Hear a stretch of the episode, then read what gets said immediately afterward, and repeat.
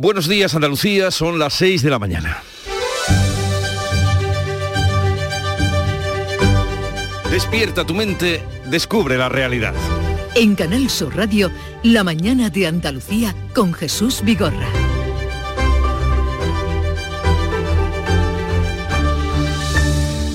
A medida que crece el asombro por las filtraciones de las prácticas del mediador y quienes con él negociaban, el exdiputado Tito Berni y las declaraciones del general detenido, aumentan las acusaciones del Partido Popular y las defensas del PSOE de sus diputados.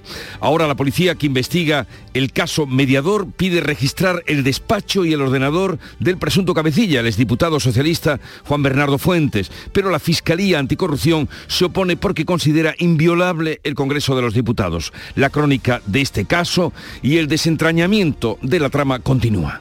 Como continúan también las críticas por parte del gobierno y de su propio presidente a la marcha de Ferrovial de España, fuera de España, para ubicar su sede social en los Países Bajos y ya sin vuelta atrás.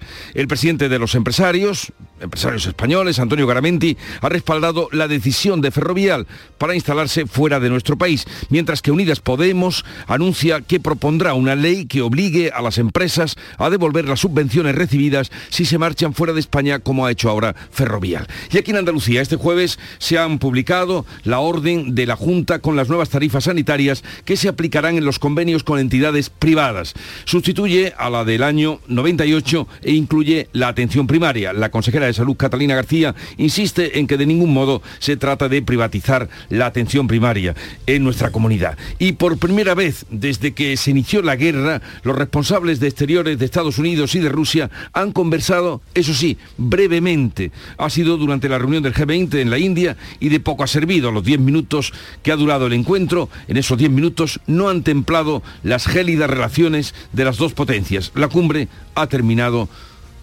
sin declaración conjunta por las divergentes posturas que hay en torno a la guerra. O sea, la guerra continúa. En Canal Sur Radio, la mañana de Andalucía con Jesús Vigorra. Noticias. ¿Qué les vamos a contar con Manuel Pérez Alcázar? Buenos días, Manolo. Buenos días, Jesús Vigorra. Pero lo primero, sepamos cómo viene el tiempo, qué pronóstico tenemos para hoy. Este viernes 3 de marzo vamos a seguir con cielos poco nubosos o despejados. Las temperaturas van a empezar a subir, aunque eso sí, habrá heladas en el interior y los vientos van a soplar variables flojos con predominio de la componente norte en el interior. La Agencia Estatal de Meteorología mantiene activados eh, los avisos de nivel amarillo por temperaturas mínimas de hasta hasta 4 grados bajo cero en puntos de las provincias de Córdoba, Granada y Sevilla. Y ahora vamos con la información. El PSOE de Maracena, en Granada, retrasa y no presentará este sábado su lista para las elecciones municipales. La investigación trata de aclarar si la candidata eh, tiene relación con el secuestro, la candidatura tiene relación con el secuestro de la concejala socialista Vanessa Romero. Los socialistas de la localidad granadina de Maracena no van a presentar la lista al comité provincial de este sábado. Se investiga si la composición de esta candidatura tuvo que ver con el secuestro incluso si la concejala secuestrada, si a la concejala se le ofreció ir en ella, en la lista, después de haber sido raptada. La Guardia Civil investiga las dos llamadas que hizo el novio de la alcaldesa y presunto secuestrador mientras la concejala estaba retenida en el maletero de su coche. Se trata de aclarar si actuó solo o si hay más implicados. Caso mediador. El Congreso deberá decidir si deja que la policía registre el despacho del exdiputado del PSOE, Juan Bernardo Fuentes, mientras el Ministerio Fiscal se opone. Ya hay algunos andaluces señalados. La policía ha solicitado acceder sin restricciones al despacho del exdiputado socialista. A la espera de que se pronuncie la magistrada, la Fiscalía recuerda que las Cortes son inviolables. Según El Mundo, la presidencia del Congreso solo admitiría el registro con una orden del Supremo. Juan Bernardo Fuentes, alias Tito Berni, quedó en libertad con cargos porque la Fiscalía no pidió su encarcelamiento como se hizo con el general de la Guardia Civil. Pedro Sánchez se ha referido por primera vez a esta causa. Cuando hay una acción eh, por parte de un responsable político que no corresponde con los estándares de ejemplaridad que se le exige por parte del Partido Socialista, la acción es clara, es rotunda, es inmediata, es expulsión del partido y retirada del escaño. Entre los señalados hay dos diputados socialistas andaluces, la sevillana Micaela Carrillo y el almeriense Indalecio Gutiérrez, que anuncian querellas. El PP anuncia también que va a llevar el caso a Bruselas ante la posibilidad de que se malversen fondos europeos. Podemos habla de ir hasta el final, pero rechaza apoyar la comisión de investigación propuesta por el PP. El presidente del gobierno ataca a Ferrovial poco después de que la compañía mantenga su compromiso firme de irse fuera de España, pero eso sí, con la inversión y el empleo en nuestro país. Pedro Sánchez acusa al presidente de Ferrovial de no estar comprometido con España a pesar de que el directivo ejecutivo de la compañía, Ignacio Madridejos, ha reafirmado el compromiso del grupo con el país. Nadie dude de nuestra continuidad en España.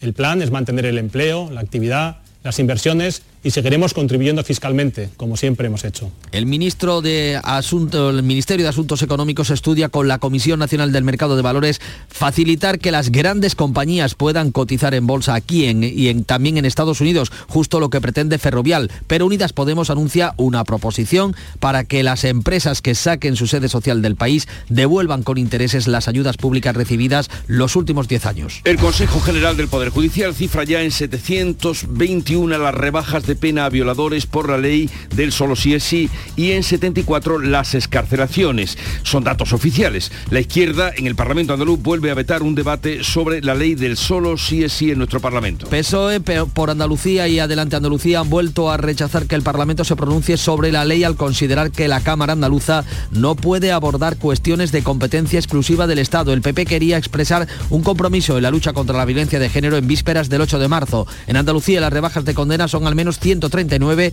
y las escarcelaciones 26. Por cierto, Noelia Pérez, una de las alumnas premiadas como mejor expediente, denuncia la dejadez de la Universidad de Granada en un caso de acoso sexual. Han pasado 10 meses desde que puse una denuncia y aún no se ha resuelto nada lo que me obliga a ir a trabajar cada día al lugar donde trabaja la persona denunciada sin ningún tipo de medida de protección, a pesar de que esta persona cuenta con cuatro denuncias por acoso sexual.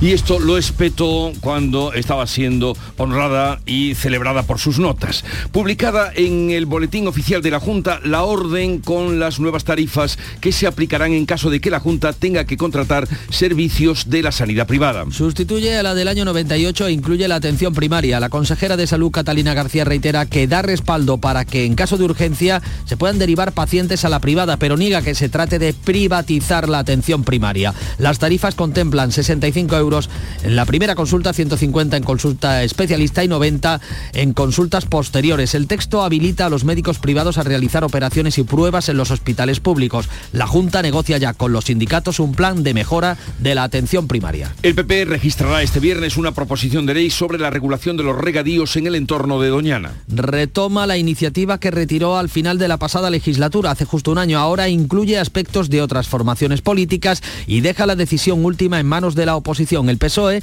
que se abstuvo en la anterior iniciativa, está dispuesto a negociar, pero quiere que sea el gobierno y no el PP quien la proponga.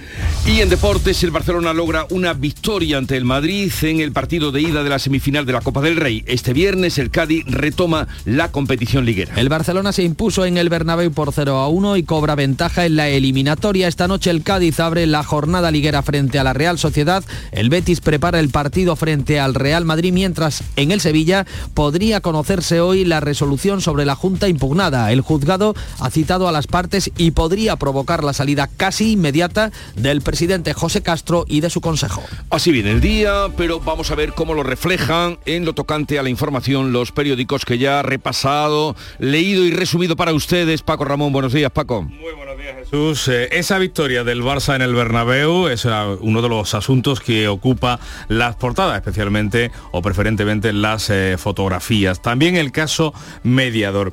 En el ABC podemos eh, leer que la presunta trama de corrupción, que el general andaluz Francisco Espinosa seguirá en prisión y el despacho de Tito Berni sin registrar. Y es que la magistrada ha rechazado poner en libertad a la Guardia Civil mientras el fiscal pone pegas, dice el diario de Vocento, a que la policía se incaute del ordenador y documentación del exdiputado socialista. Además, el diario de Vocento recoge hoy que el marido de Gámez, la directora general de la Guardia Civil, hoy recibió importantes ingresos de empresas financiadas por Andalucía. En el diario de Sevilla leemos que Germán ejecutó a Elia a quemarropa. El juez rechaza la versión del joven de Rubio por el asesinato de esta chica. Dijo que era accidental y afirma el magistrado que le disparó en la cabeza y lo hizo voluntariamente. En otros periódicos editados en nuestra comunidad, en Ideal de Granada, podemos leer eh, lo que estabais contando, esa estudiante que ha aprovechado el discurso de un premio para denunciar un supuesto acoso en la Universidad de Granada que asegura que abrió expediente disciplinario en noviembre que se están cumpliendo los plazos en su tramitación. Sin embargo, el titular de apertura de Ideal es que va a estar Granada tres días con el tráfico de trenes cortado durante la próxima semana. Y en el Huelva Información, el Partido Popular lleva hoy al Parlamento su plan para ampliar los regadíos, introduce como novedad la obligación de que el agua para ese riego sea captada en superficie. También leemos en la prensa nacional, el país abre pues con la salida de Ferrovial de España. Dice el periódico de Prisa que la compañía se adjudicó contratos por mil millones en la era de Sánchez y que no paga el impuesto de sociedades desde el año 2020, el año del COVID, no lo hace por créditos fiscales, que no son más que deducciones fiscales generadas por las pérdidas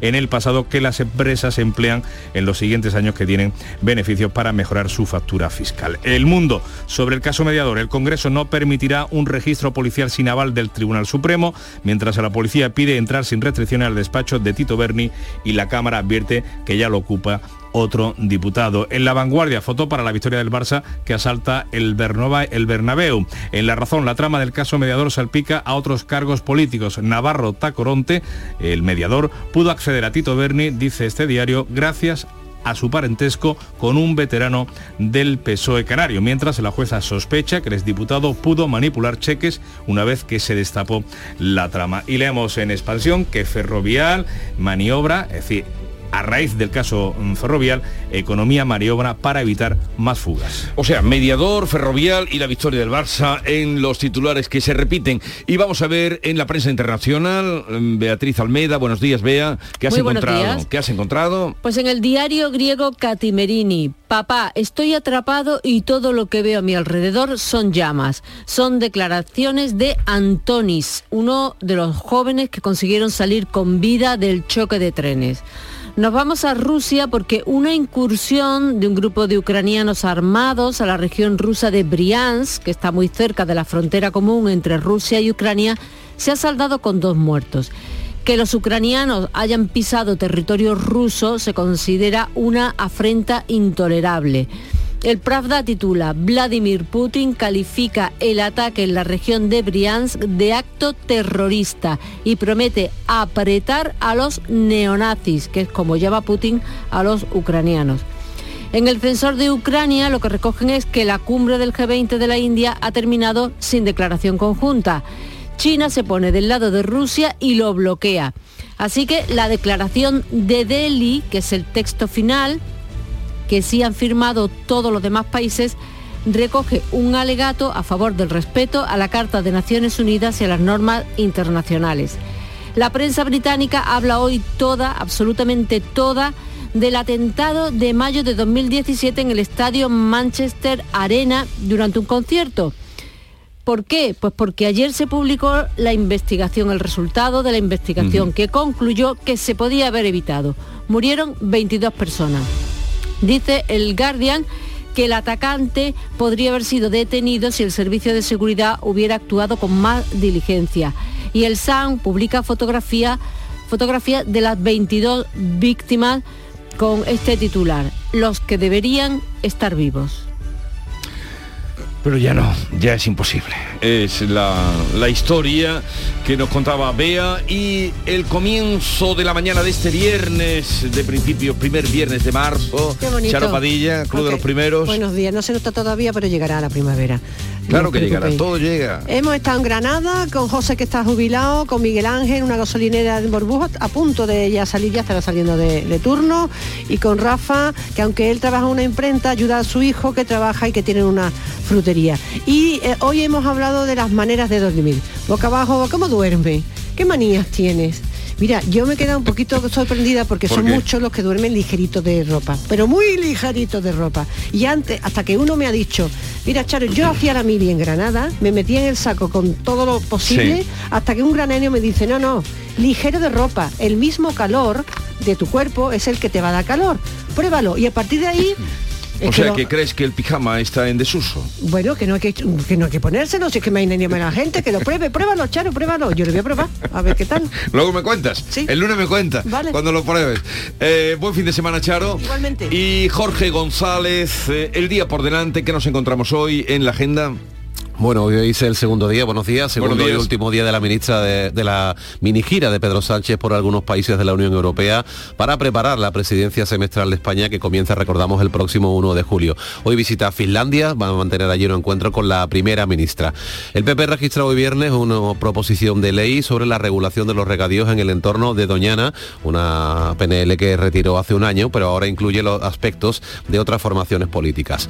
La consejera Loles López va a presentar la campaña mañana que bajo el lema Mujeres por Bandera va a poner en marcha la Junta de Andalucía con motivo del Día Internacional de la Mujer. Hoy mañana además se celebra la segunda edición de la Feria del Libro Feminista de Sevilla. Hay actividades protagonizadas por autoras, por librerías, editoriales y movimientos feministas en toda la ciudad hispalense. El Festival de Jerez cumple hoy viernes su primera semana con tres espectáculos en los que La Macanita, Eva Yerbabuena y Canito y el trío Arge van a llevar su arte respectivamente al Teatro Villamarta, la Bodega González Vías y a la Sala Compañía. Y atención a esta cosa, mira, hoy comienza en Trujillo, en Cáceres, la construcción de la primera fábrica de diamantes sintéticos de Europa. Es una alternativa para intentar paliar la falta de semiconductores, una inversión de 700 millones de euros. Uno de los promotores de los que da la cara para esto, ¿quién es? Leonardo DiCaprio. Ah, pues está muy bien. Hombre, claro. O sea que eh, no descartamos que pueda venir a Trujillo. Bueno, quién sabe. Eh, gracias, Jorge. Pongamos un poco de música en esta mañana de viernes con Bombay y el efecto pasillo. Te regalo una canción bonita, esas que te hacen cosquillitas. No es una canción de amor cualquiera, es una invitación para que me quieras. En el callejón de la esquinita, yo te dejaré. Ellos mismos se lo dicen ya, una canción bonita que nos llega de la emisora hermana, Canal Fiesta Radio, y con ella les deseamos un día bonito y un día bien informado. Por eso quédense con nosotros, sigue la información con Paco Ramón.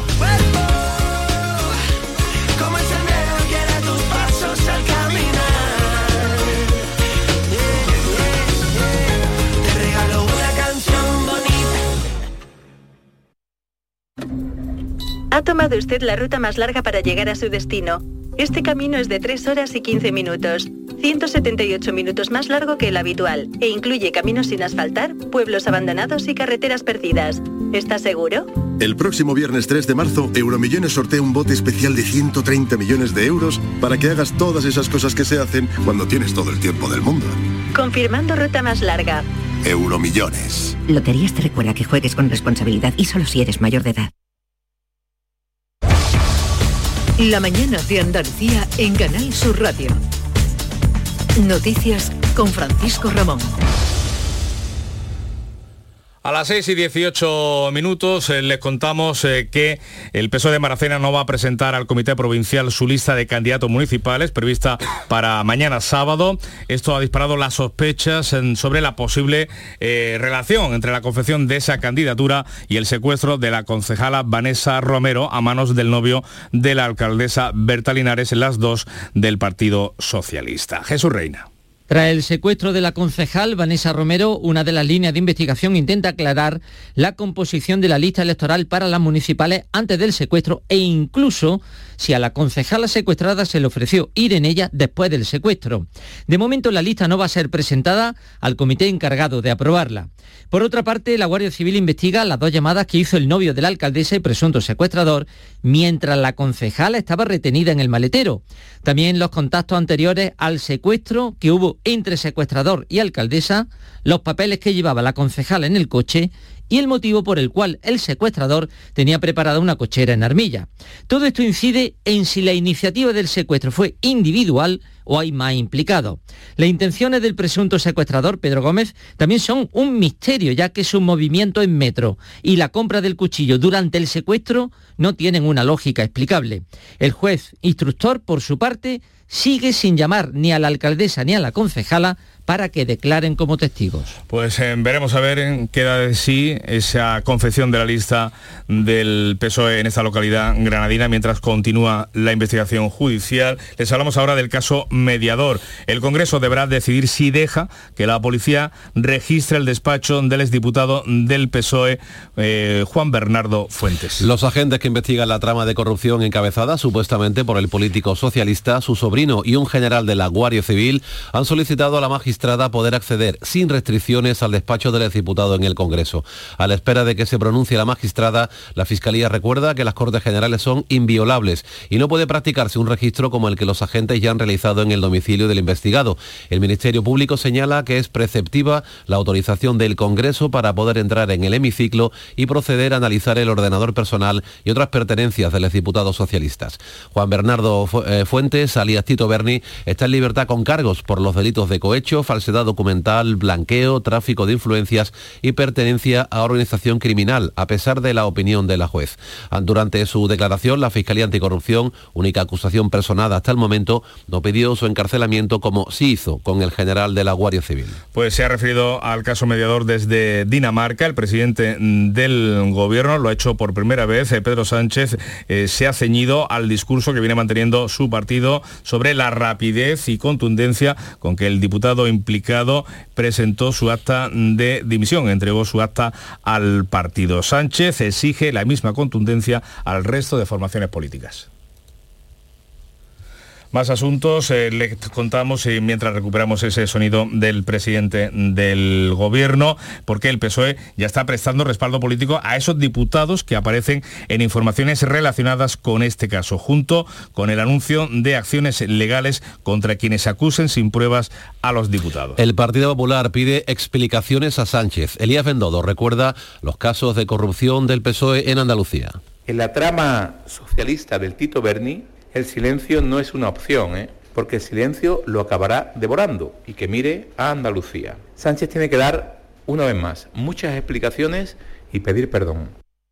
La líder de Podemos, Ione Belarra, habla de ir hasta el final de la investigación, pero rechaza apoyar la comisión propuesta por el Partido Popular. Pensamos que España no quiere ni Titos Berni, ni hermanos comisionistas de mascarillas como el de Ayuso, ni tampoco eh, amigos narcos como el del señor Feijó. Por tanto, yo creo que lo que hemos dicho es lo mismo que decimos ante cualquier caso de corrupción o sospecha de caso de corrupción, que es que se tiene que investigar hasta el final y depurar responsabilidades, pero que nosotras no aceptamos ningún, ninguna lección de lucha contra la corrupción del partido más corrupto de Europa, que es el Partido Popular.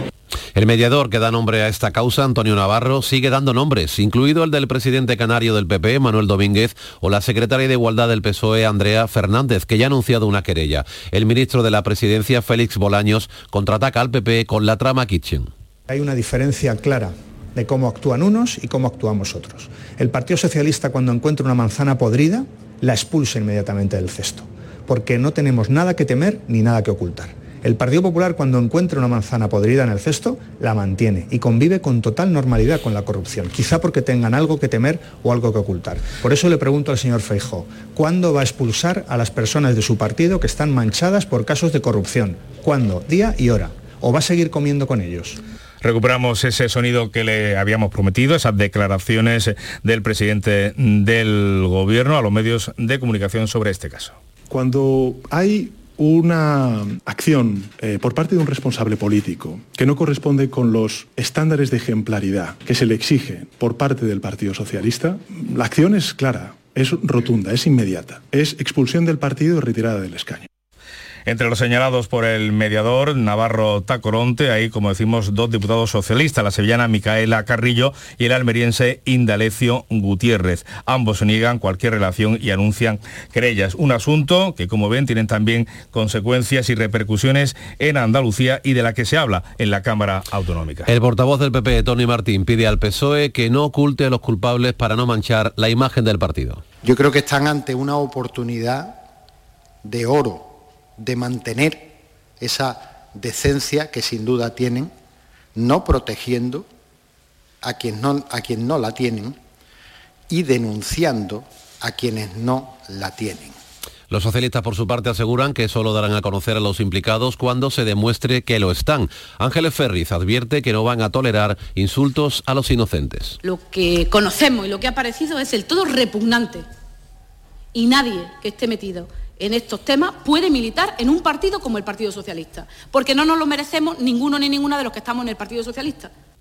Cambiamos de asunto, mm, les hablamos de otro caso, del Barça Gate. La Federación Española de Fútbol señala al que fuera un máximo responsable del Consejo Superior de Deportes por el llamado también caso Negreira. El ex número 2 del Comité de Árbitros que cobró 1,4 millones de euros en tres años por supuestamente hacer informes verbales para el Fútbol Club Barcelona. El secretario general de la Federación Española de Fútbol, Andreu Camps, apunta a un miembro del Comité Superior de Deportes, aunque no ha querido confirmar si se trata de Albert Soler, exdirectivo del Barça. La Real Federación Española de Fútbol sí ha podido constatar que existiría alguna persona que conociendo los hechos de primera mano no los denunció cuando tenía responsabilidades gubernamentales. En una rueda conjunta, el presidente del Comité de Árbitros, Luis, Luis, Medina Cantalejo, ha defendido la honestidad de todo el arbitraje español.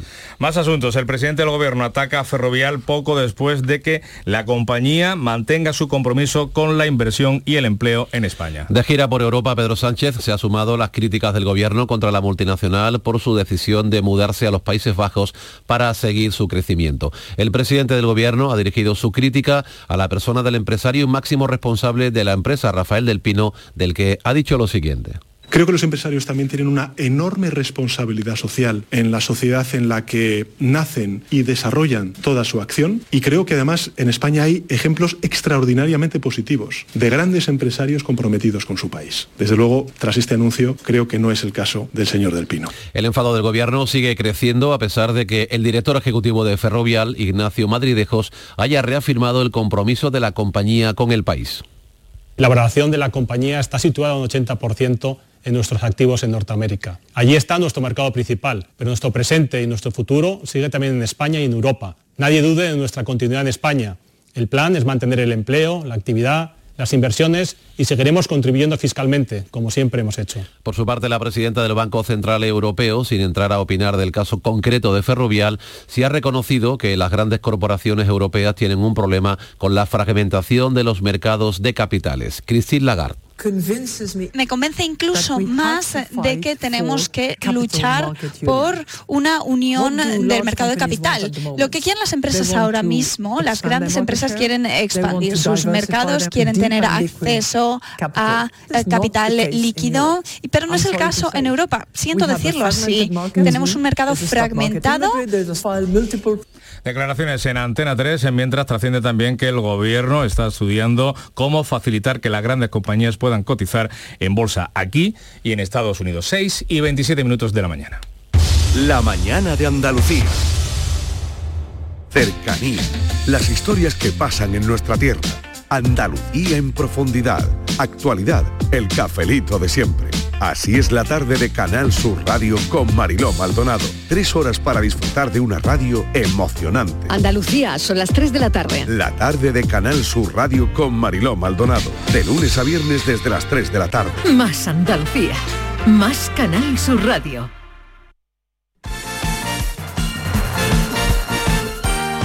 Vamos con los deportes, eh, con Antonio Camaño que nos trae pues la derrota del Madrid o victoria del Barça, según se mire, y que comienza una nueva jornada con el Cádiz. Muy buenos días, Antonio.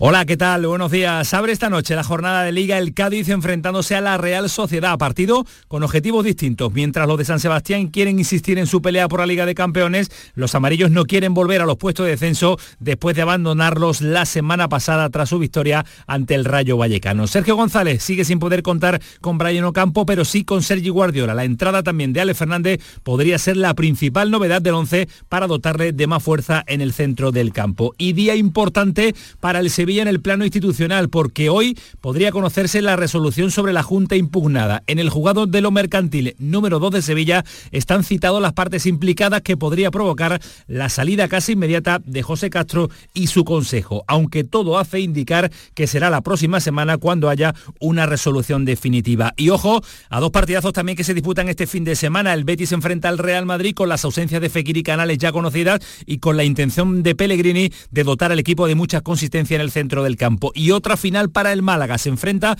nada más y nada menos que al Racing de Santander. Ocho puntos le separa una posición de descenso entre los dos en la pelea, así que la victoria es de obligado cumplimiento para el conjunto de la Costa del Sol.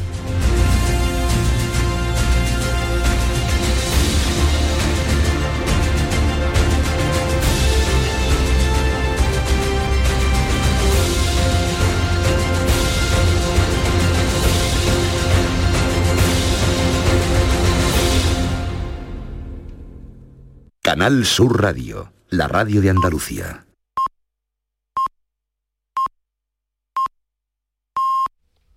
Andalucía son ya las seis y media de la mañana. La mañana de Andalucía con Jesús Vigorra.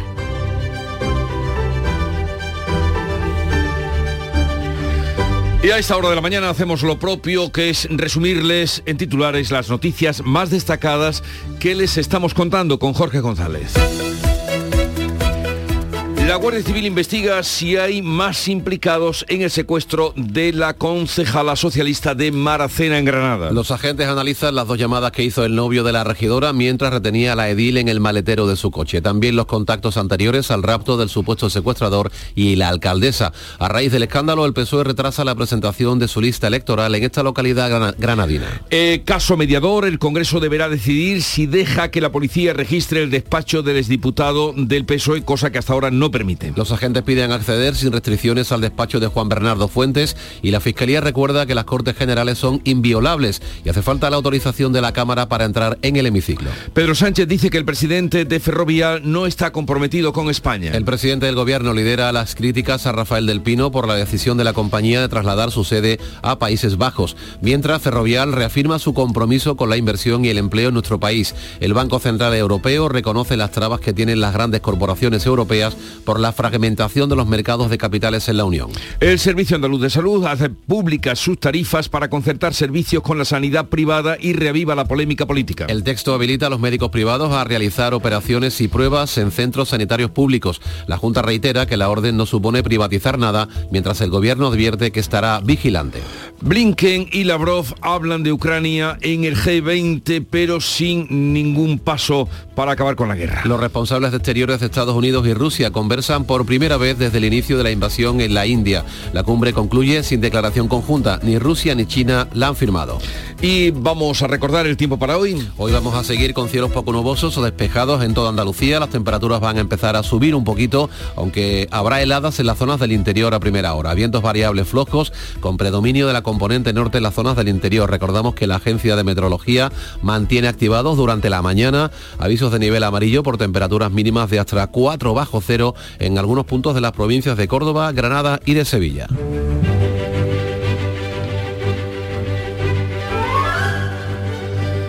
Y hoy es el día de San Celedonio y San Emeterio, que fueron dos hermanos mártires y que con el tiempo llegaron a ser patronos, lo son ahora, patronos de Calahorra, en La Rioja, donde fueron decapitados por profesar el cristianismo. O sea, acabaron con ellos, pero con el tiempo se convirtieron en patronos. San Emeterio y San Celedonio, muy celebrados allí, muy celebrados. allí hay muchos nombres, por aquí son poco comunes. Y tal día como hoy estamos a 3 de marzo de 1875. Finales del siglo XIX se estrenaba en París la ópera Carmen de Georges Bizet.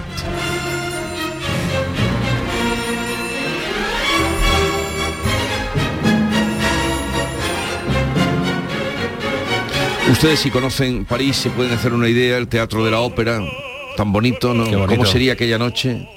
Pues Eh, espectacular. Cuando, cuando por primera vez se oyó esto, este aria, ¿no? ¿Qué sería? ¿Qué harían? O la manera. En fin, la imaginación nos permite hacernos una idea de lo que pudieron sentir. Y tal día como hoy es la ópera más representada en el mundo de todo el repertorio operístico. Carmen ¿ah, sí? es la más, ah, no lo sabías. yo no sabía la eso. más representada. Ah, Carmen de Vice. Bueno, y tal día como hoy de 2013 muere el actor José Sancho Pepe Sancho a los 68 años de edad, víctima de un cáncer muy popular por ser el intérprete del estudiante que cuando éramos niños era el que preferíamos en las aventuras de Curro Jiménez. ¿Sabéis qué pueblo es ese al que no hemos podido entrar? Claro que lo sabemos. Cantillana, tu pueblo. Era mi pueblo. Ahora es el único de Andalucía al que no puedo volver. Es una infamia. El mundo está hecho así. Pues está mal hecho. Eso mismo dije yo hace unos años. Y no quise resignarme.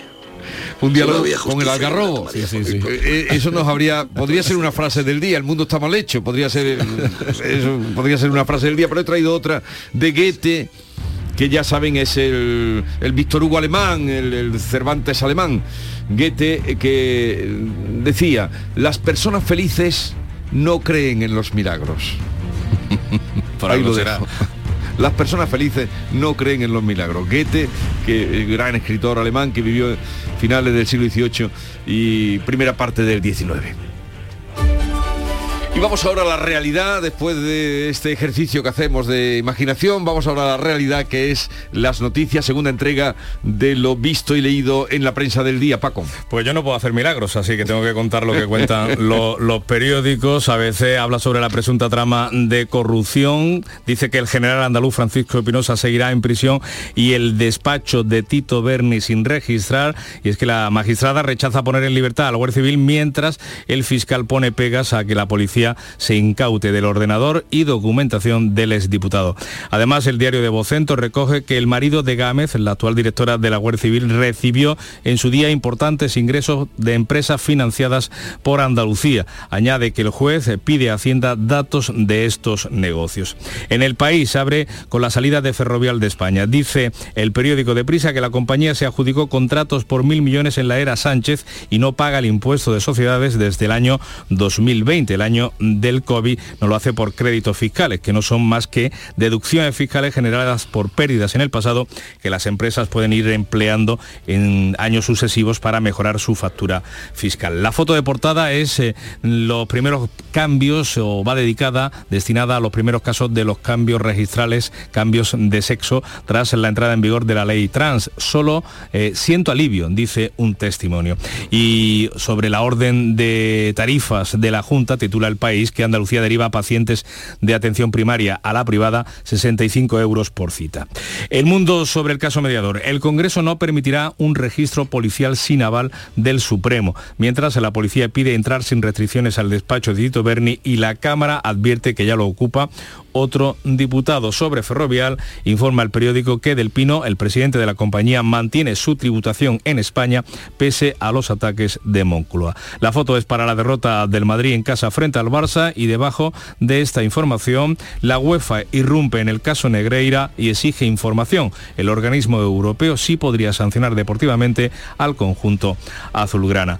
En la vanguardia la foto es para la victoria del Barça que asalta el Bernabéu dice y con este titular Sánchez atribuye el traslado de Ferrovial a un interés de su presidente. Y sobre el caso de acoso de las dos menores Jesús de Ensayén, el diario recoge las declaraciones de los padres de las gemelas y dicen, no se llamaba Iván, se llamaba Alana. La familia pide, no obstante, no hacer del caso una cuestión política. En la razón, la trama del caso mediador salpica a otros cargos eh, políticos. Navarro Tacoronte pudo acceder a Tito Berni y al general gracias a su parentesco con un veterano del PSOE. En los digitales, eh, en el español podemos leer, Sánchez convierte la salida de Ferrovial en un debate sobre la integridad de Rafael del Pino. El confidencial, la legislación europea impide, como piden algunas fuerzas políticas, que el gobierno pueda tomar represalias contra Ferrovial. Y en la lectura más económica es que economía, asuntos económicos, económicos el gobierno maniobra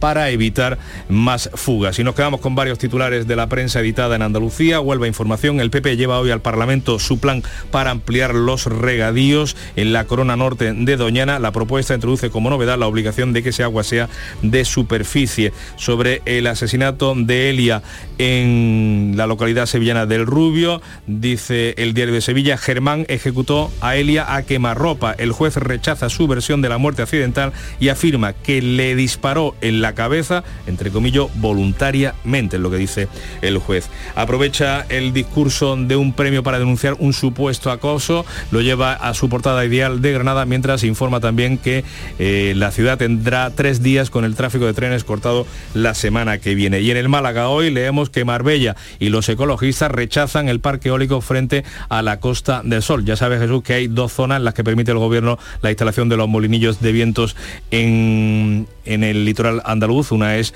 el litoral en gaditano, próximo al estrecho, otro es eh, en, eh, en, en Marbella, entre Marbella y Manilva. Pues vamos ahora con la segunda entrega de la prensa internacional. Aquí hay nivel en este programa, en prensa internacional. Has encontrado, vea, hola de nuevo, Beatriz Almeida, ¿has encontrado novedades en la prensa griega sobre el choque de trenes en Grecia? Pues sí, en el Catimerini leemos que el jefe de estación fue alertado 17 minutos antes de la colisión. Sabía 17 minutos antes que el tren comercial circulaba por la misma vía que el de pasajeros tiempo suficiente para detener los trenes y evitar la tragedia. Se lo dijo otro jefe de estación, pero este no reaccionó. La comunicación está grabada y en el audio se le escucha decir que todo, está, bien y que no pasa nada. 17 minutos. Eh, en el diario Etnos, dos días después nadie sabe cuántos pasajeros había en el tren. La compañía habla de unos 350, pero no lo puede precisar. De Atenas salieron 431 y en Larisa desembarcaron 80 pero no se sabe cuántos subieron sin billete con intención de comprarlo dentro, porque existe esa posibilidad siempre que haya asientos vacíos. Y se pregunta el diario Tanea, ¿por qué Grecia solo aprende después de las tragedias? Esa es nuestra desventaja nacional. Termina sin declaración conjunta la cumbre del G20 en la India. En el New York Times leemos, en la primera reunión en tiempo real de guerra, Blinken se enfrenta a su homólogo ruso y le dice que debe poner fin a la guerra y volver a un tratado de control de armas nucleares. Y en el Indian Express de Nueva Delhi, la reunión de ministros exteriores del G20 no pudo acordar una declaración conjunta aquí debido a las marcadas diferencias sobre la guerra. No obstante, Estados Unidos y la India redactaron un documento final que fue aprobado por una, mayoría abrumadora de países sin Rusia ni China. Hay una mm, antigua canción, vea, que decía nunca llueve en el sur de California, pero sí que nieva y una nevada sin precedentes acaba con la sequía, ¿no? Pues sí, lo leemos en el Ángel Stein. La nieve aislado, esta es la cara B, la nieve ha aislado a miles de personas durante 10 días en la sierra. Hay escasez de alimentos, los residentes están asustados y muy enfadados. La fotografía es espectacular, muestra la silueta de un peatón que cruza una calle en el centro de Los Ángeles y que se recorta con las montañas nevadas de San Gabriel al fondo. La cara A, la cara amable, amabilísima diría yo, es que es un invierno notablemente húmedo que alivia la situación después de los tres últimos años que ha sido los más secos nunca registrados en ese estado. Los embalses están casi llenos y esperan más lluvia este mes de marzo. Yo me digo a mí misma, que hay esperanza que hay esperanza. Ya lo dice el refrán de tierra de nieves o tiempo de nieves, eh, tiempo de bienes. A ver qué nos remedia la sequía que tenemos aquí en Andalucía. Ojalá. Eh, Beatriz, buen fin de semana. Igualmente. Y nos vemos, nos encontramos el próximo lunes. Sigue la información ahora con Paco Ramos. La mañana de Andalucía. Oye, ¿qué pipas estás comiendo? ¡Qué buena pinta! ¿De verdad me lo preguntas? ¿No las reconoces? Pipas hay muchas en el mercado. Sí, pero pipas reyes son las auténticas, las de siempre, con sal y sin sal. Incluso las del león son de frutos secos reyes. Que sí, que sí, me ha quedado claro. Frutos secos reyes, tus pipas de siempre. Vete a dormir con una sonrisa, con el show del comandante Lara. El humor más travieso, los invitados más divertidos, las mejores versiones musicales de Calambre. Yuyu, Abraham, Sevilla, el niño de Luquelele, yo qué sé, a ver dónde lo metemos todo. El show del comandante Lara. Los domingos en la medianoche en Canal Sur Radio. Más Andalucía, más Canal Sur Radio. La mañana de Andalucía en Canal Sur Radio. Noticias con Francisco Ramón. A las 6 y casi 44 minutos les contamos que en la localidad sevillana del Rubio, vecinos y familiares eh, guardaban este jueves un minuto de silencio por el asesinato de la última víctima de la violencia machista en nuestra comunidad en Andalucía. En el recuerdo, la madre mm, de, Elia, María Ángeles González, ha hablado de indicios de maltrato previos en la relación de pareja que su hija mantenía con su presunto asesino. Accidental no, porque la tenía acosada de, mm, de que no fuera a ningún lado, apartada de sus amigos, mm, de todo el mundo. El móvil se lo revisaba cada dos por tres, mm, apartándola de la familia también.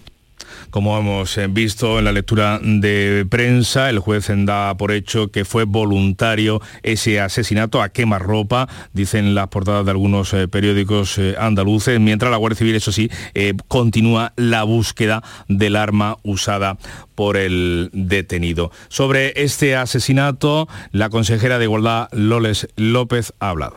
Pero que caiga todo el peso de la ley sobre el asesino. Y me preocupa que los que tenemos la obligación de gestionar y de gobernar, algunos estén perdiendo el sentido común y no se den cuenta que hay que proteger a las víctimas, no a los agresores, a las víctimas. Le contamos ahora que el Consejo General del Poder Judicial cifra ya en 720, 21, para ser exactos, las rebajas de pena violadores y en 74 las escarcelaciones por los efectos de la aplicación de la ley del solo sí es sí, según los datos que ha ido recabando en los tribunales de todo el país. En Andalucía, esas reducciones de condena son al menos 139 y las escarcelaciones ascienden ya a 26. Y les contamos ahora una denuncia contra la Universidad de Granada por su dejadez, según su denunciante, en actuar en un caso de acoso sexual. Lo ha contado así una alumna, Noelia Pérez, al recoger el premio como uno de los mejores expedientes académicos. Han pasado 10 meses desde que puse una denuncia y aún no se ha resuelto nada lo que me obliga a ir a trabajar cada día al lugar donde trabaja la persona denunciada sin ningún tipo de medida de protección, a pesar de que esta persona cuenta con cuatro denuncias por acoso sexual. Les hablamos ahora de la entrada en vigor de la ley trans. Los registros civiles ya han empezado a recibir las primeras solicitudes de cambio de sexo en los documentos oficiales. Madrid, Barcelona o Valladolid han sido las pioneras. Sin embargo, el sindicato CESIF ha calificado de improvisada la aplicación de esta norma. Su responsable de justicia, Javier Jordán, ha asegurado en la mesa de análisis de Canal Sur Televisión que han recibido las instrucciones de cómo hacerlo demasiado tarde. ¿Cómo se están haciendo las cosas ahora? Pues tirando de moral de tropa tirando de eh, cada funcionario, por su eh, buen saber y entender, su arte y ciencia, está elaborando eh, los formularios un poco para canalizar y para poder homogeneizar los procedimientos y canalizar el ejercicio de esos derechos por parte de los ciudadanos. Y eso es lo que se está haciendo. Una vez más, los funcionarios públicos estamos por delante de los políticos y por delante de nuestros empleadores y de la administración pública. Les hablamos ahora de salud. Ya está publicada la orden de la Junta con las nuevas tarifas sanitarias que se van a aplicar en los convenios eh, con las entidades privadas, con las clínicas privadas. Sustituye eh, esta norma, esta orden, a la publicada en el año 1998. Ya había una vigente e incluye la atención primaria por primera vez. La consejera de salud, Catalina García, reitera que se trata de una actualización de esos precios que da respaldo para, en caso de urgencia o necesidad, derivar pacientes de las sanidad pública a la privada e insiste en que ningún modo se trata de privatizar el sistema, en este caso tampoco la atención primaria. Se mete la atención primaria como se va a meter todo lo demás. Y vuelvo a repetirlo, y se va a meter todo lo demás y no se va a privatizar nada, ni la primaria, ni la urgencia hospitalaria, ni la hospitalización, ni la hospitalización domiciliaria, ni la diálisis, ni el transporte sanitario. No se va a privatizar nada dentro del sistema sanitario público andaluz mientras gobierne el Partido Popular. Las tarifas máximas que recogen esta orden publicada en el Boja son 65 euros en la primera consulta, 150 la consulta del especialista, 90 euros en las consultas posteriores y 215 euros una consulta de alta resolución. El texto también habilita a que los médicos eh, que trabajan en la privada puedan hacerlo, eh, puedan realizar operaciones o pruebas mediante eh, concertación previa en los hospitales de la red pública. Y la Consejería de Salud, por otra parte, está negociando un plan de mejora de la atención primaria. Guillermo Polo. Este plan prevé la reducción de agendas de los centros de salud, especialmente medicina de familia y pediatría, que tendrán cupos máximos de 1.300 y 900 pacientes respectivamente. Además, se plantea una mejora de los espacios para hacer pruebas diagnósticas. Salud ha apuntado que las comunidades asistenciales serán de carácter voluntario, abierto y permanente para garantizar la asistencia a las personas. Por el momento, lo está negociando con los sindicatos en la mesa sectorial. Un apunte más, el Hospital Valdebrón de Barcelona y la Generalitat han abierto una investigación contra dos enfermeras andaluzas, una gaditana, la otra de Granada, que trabajan en este centro sanitario. Y es que han colgado un vídeo en las redes sociales denunciando que para presentarse a las oposiciones se les exige un nivel de catalán muy alto. El vídeo se ha hecho viral y ha provocado cientos de críticas de ciudadanos catalanes. Begoña, la joven enfermera gaditana, se expresaba así en la red TikTok las oposiciones aquí en Cataluña y nosotras, ah, bueno, venga, vale, cuéntame, ok. Tenemos que tener para sacarnos las putas oposiciones que el puto C1 de catalán. Que se va a sacar el C1 de catalán mi madre, porque yo no me voy a sacar el C1 de catalán. Pues así se expresaba en las redes sociales esta andaluza que trabaja en Cataluña. 7 menos 10 minutos de la mañana es el tiempo de la información más cercana, la local, en Canal Sur Radio y Radio Andalucía, Información. En la mañana de Andalucía de Canal Sur Radio, las noticias de Sevilla. Con Pilar González. Hola, buenos días. La Confederación Hidrográfica del Guadalquivir alerta de una reducción del 60% de agua embalsada comparada con la media de los últimos 25 años. La situación, advierte, es muy preocupante. El paro ha bajado en febrero, registra el mejor dato de los últimos 16 años en nuestra provincia.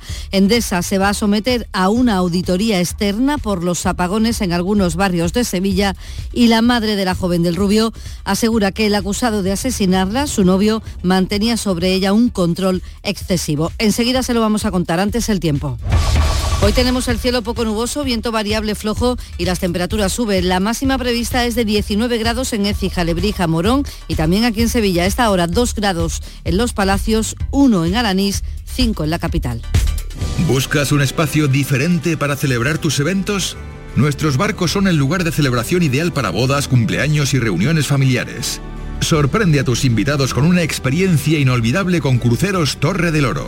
Más información en el 954-561-692 o en crucerosensevilla.com. Cada noche a las 10, Canal Sur Radio te acerca a la Semana Santa. El llamador. Las noticias de Sevilla. Canal Sur Radio. Los embalses de la cuenca del Guadalquivir han recibido, han recibido en lo que llamamos de año hidrológico un 60% menos de agua que la media de los últimos 25 años. El déficit de precipitaciones es de un 20% menos en el mismo periodo de tiempo. Son datos de la Confederación Hidrográfica del Guadalquivir. Esta campaña, y ante las pocas probabilidades de una primavera lluviosa, se prevé que el desembalse para los regantes sea de 375 hectómetros cúbicos frente a los 925 de 2021. La situación la explica, la describe de esta manera el presidente de la Confederación, Joaquín Páez. Un hecho significativo bueno, y preocupante. Llevamos cinco años consecutivos en los que desembalsamos más cantidad de agua de la que eh, llegan otros embalses. Estamos en situación tan mala en cuanto a reservas como la que se tuvo en el año 95. Sevilla ha amanecido en los últimos días con una especie de boina negra en el cielo. Es una capa oscura que cubre parte de la ciudad a primeras horas del día y que se produce por el fenómeno llamado inversión térmica. Hace que se estanquen en las zonas bajas de la atmósfera partículas de polvo o humo en suspensión. Lo ha explicado el responsable de la EMET en Andalucía, Juan de Dios del Pino. Bueno, pues lo que ha ocurrido es que se ha esa capa de inversión y digamos pues eh, la atmósfera inferior no ha podido mezclarse con la superior. Si en ese caso había algún tipo, digamos, de, de, partículas que no sean de aire, ¿no? Que sean, digamos, algún aerosol o humo o alguna cosa de esas, no se ha podido.